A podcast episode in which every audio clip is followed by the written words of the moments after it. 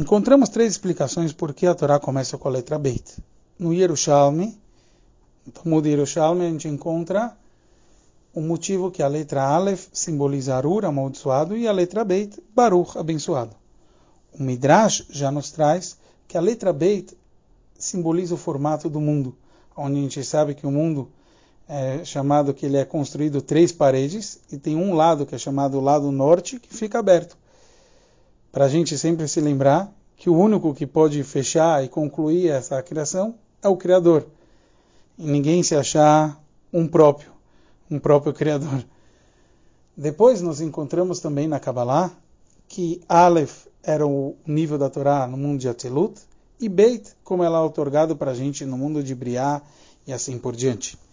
O Rebbe questiona sobre cada uma dessas explicações. E o Rebbe vai mais profundo, nos explica que essas três explicações representam os três níveis. A própria Torá, como a Torá influencia o homem e como a Torá influencia o mundo.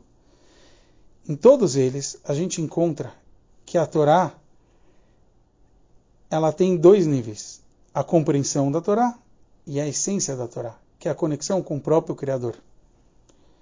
Por isso, um Yudi tem que saber que a Torá que a gente recebe, ela existe a conexão mais profunda e perfeita, que isso simboliza a Torá como tem Atzilut, e depois o nível Beis, o nível 2, que representa o começo da, da Torá, que é como ela foi otorgada.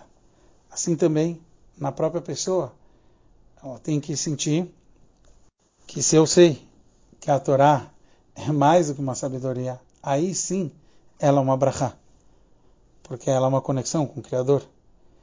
Ah, o mesmo ocorre com o mundo, que nem a gente falou, a explicação do Midrash, que a letra Beit representa a criação do mundo. Mais do que tudo isso, a gente vê que Simchat Torah, a gente dança, especialmente a linguagem do Zohar, é que a gente coroa e dança com a coroa da Torá, porque a gente demonstra que toda alegria que a gente tem é uma alegria diferente. Outros povos, como a gente sabe que a tradução que fizeram para o rei chamado Talmai, inverteu. Começou Elohim bara Bereshit, justo com a letra Aleph. Já diferente é a conexão de um Yehudi por intermédio da Torá com Hashem, é que a gente se conecta ao próprio Criador. Isso que simboliza o Simchat Torah, a coroa da Torá, isso que simboliza o recomeço da Torá, justo com a letra beta.